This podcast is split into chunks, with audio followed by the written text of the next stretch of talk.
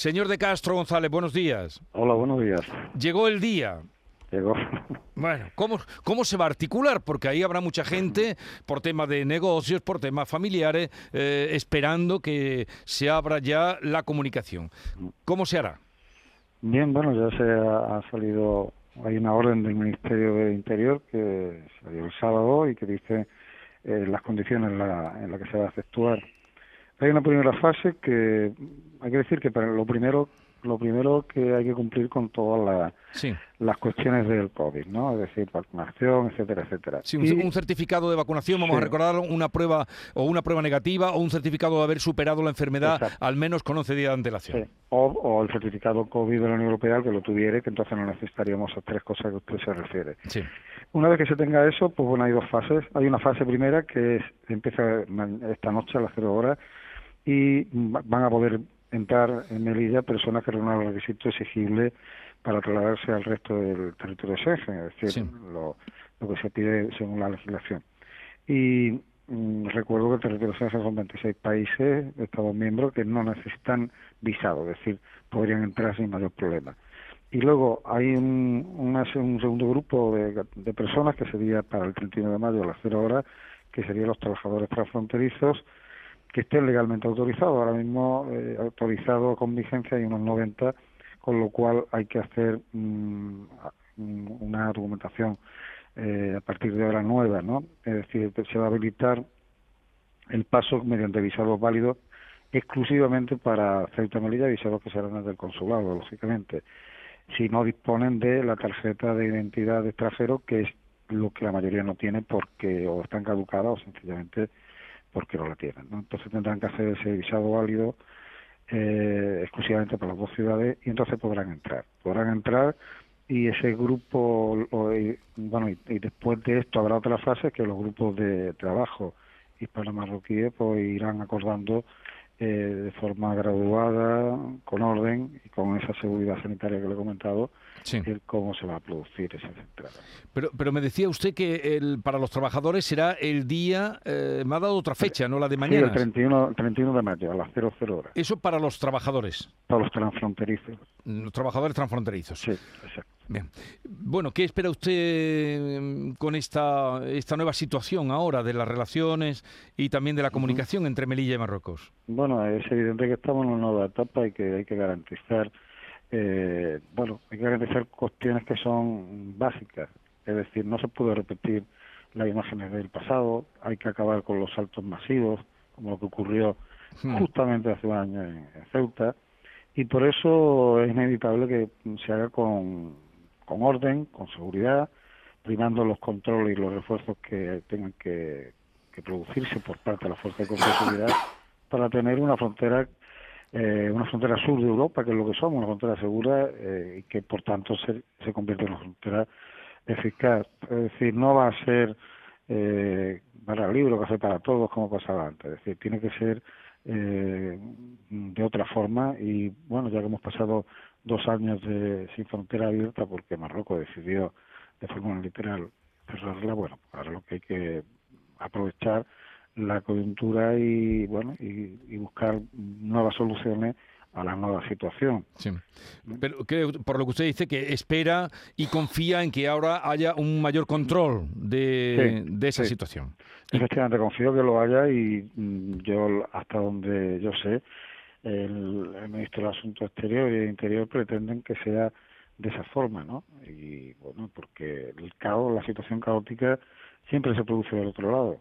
Es decir, el caos era desde Marruecos hacia, en este caso, hacia Melilla, por la frontera, por el paso fronterizo que se va, se va a abrir ahora, que es Berinzar. Hay otros pasos que van a mantenerse cerrados, pero ese es el es más importante y esa situación caótica pues tiene que acabar. ¿no? Tiene- eh, yo creo que ya ha acabado, vamos a ver cómo se va A ver, aguarde un segundito porque voy a saludar eh, a Mabel Deu, que es vicepresidenta primera de la ciudad de Ceuta. Mabel, buenos días. Hola, buenos días, encantada de oíros y de eh, estar con vosotros. Estaba hablando con Eduardo de Castro González, ya lo conoce usted bien. Eh, ¿Confía en que eh, haya una situación ahora más ordenada, más regulada, menos caótica?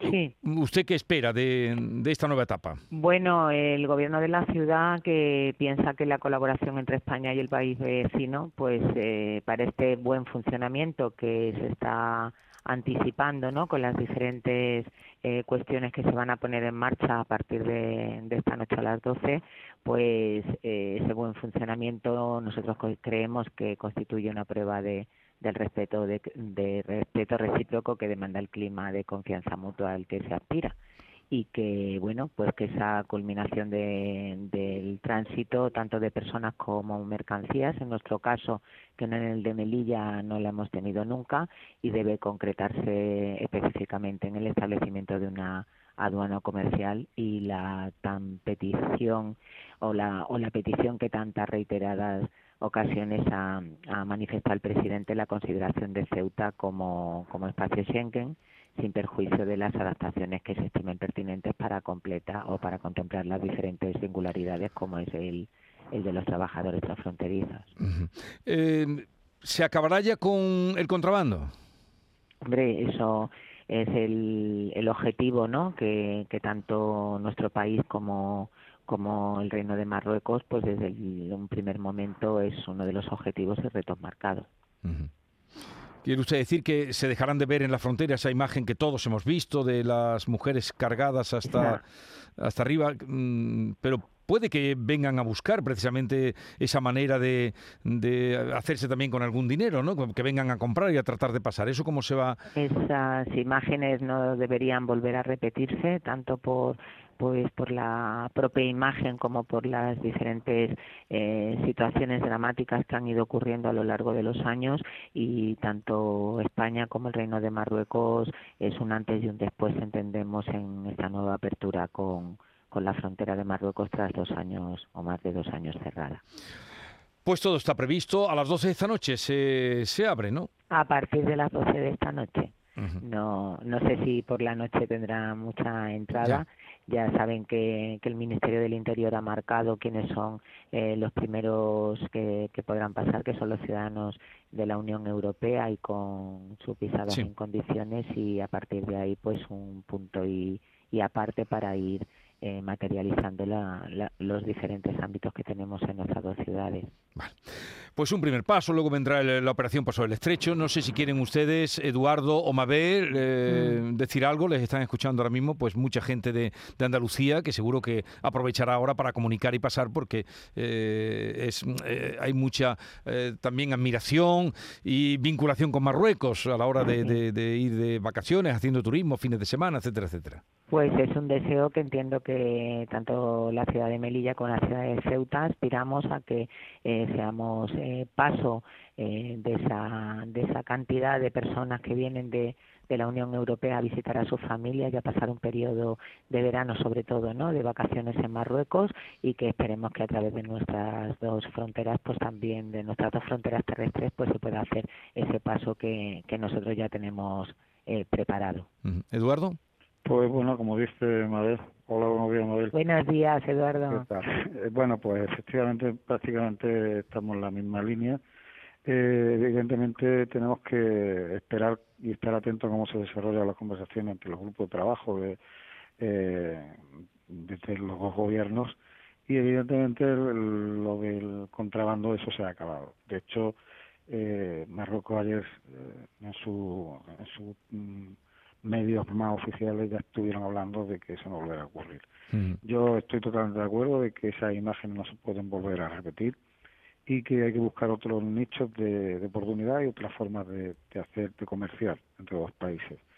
Y bueno, y, la, y lo que está muy claro es que, eh, bueno, tiene que haber esa reciprocidad que se refería a Mabel con respecto a Marruecos y la confianza y el respeto mutuo, efectivamente, tiene que haber yo metería ahí el concepto de reciprocidad, es decir, si España está poniendo encima de la mesa eh, las cartas boca arriba, no puede ser que luego, pues bueno, que se hagan eh, alguna trampa en el juego. Hay que ser leales institucionalmente, hay que buscar la mejor solución para dos países que son vecinos, que son amigos y que llevan y que tienen objetivos muy históricos comunes, sociales y familiares. Entonces, eh, yo creo que esa reapertura de la frontera y la posterior, como ha dicho Modelo, la posterior reapertura de la aduana comercial que se cerró de forma unilateral por Marruecos y que Ceuta no tiene o no dispone de esa aduana y que debería de disponer para trabajar de mejor forma con las mercancías, yo creo que eso beneficia a los dos países y la bueno y, y tiene que volver estas relaciones al cauce natural que no se debía. Yo pues, por añadir lo que dice el presidente Melilla, yo creo que Ceuta y Melilla deben convertirse en esas fronteras sur de la Unión Europea que, que, debe, que deben ser como el resto de De, hecho, Mabel, no tenemos que convertirnos, lo somos. Sí, pero convertirnos auténticamente. Somos frontera sur y, y yo creo que precisamente desde lo que pasó hace un año ahí en Ceuta, eh, yo lo he dicho muchas veces, un punto de inflexión y Bruselas tomó buena nota de, este asunto. No podemos olvidarnos de, de la situación geoestratégica que, estamos pasando. a final de junio eh, hay una reunión de la OTAN y ya se está hablando de proteger Franco Sur. En fin, hay que hay que, que jugar bien esta esta oportunidad porque bueno porque está la seguridad y la, y la estabilidad de las dos ciudades. A ver si llega eso que ustedes eh, abogan, ¿no? La tranquilidad, la, eh, afluencia y confluencia entre vecinos y entre personas que pasan mm. por turismo, por eh, tema comercial. Ojalá que todo vaya bien. gracias por estar con nosotros, Eduardo de Castro González, Mabel Deu. Un saludo y, en fin, ya iremos viendo cómo, cómo se desarrolla. Muchas gracias. Tránsito ordenado de personas y mercancías. Eso es. Un abrazo grande. Adiós. Adiós, buenos días.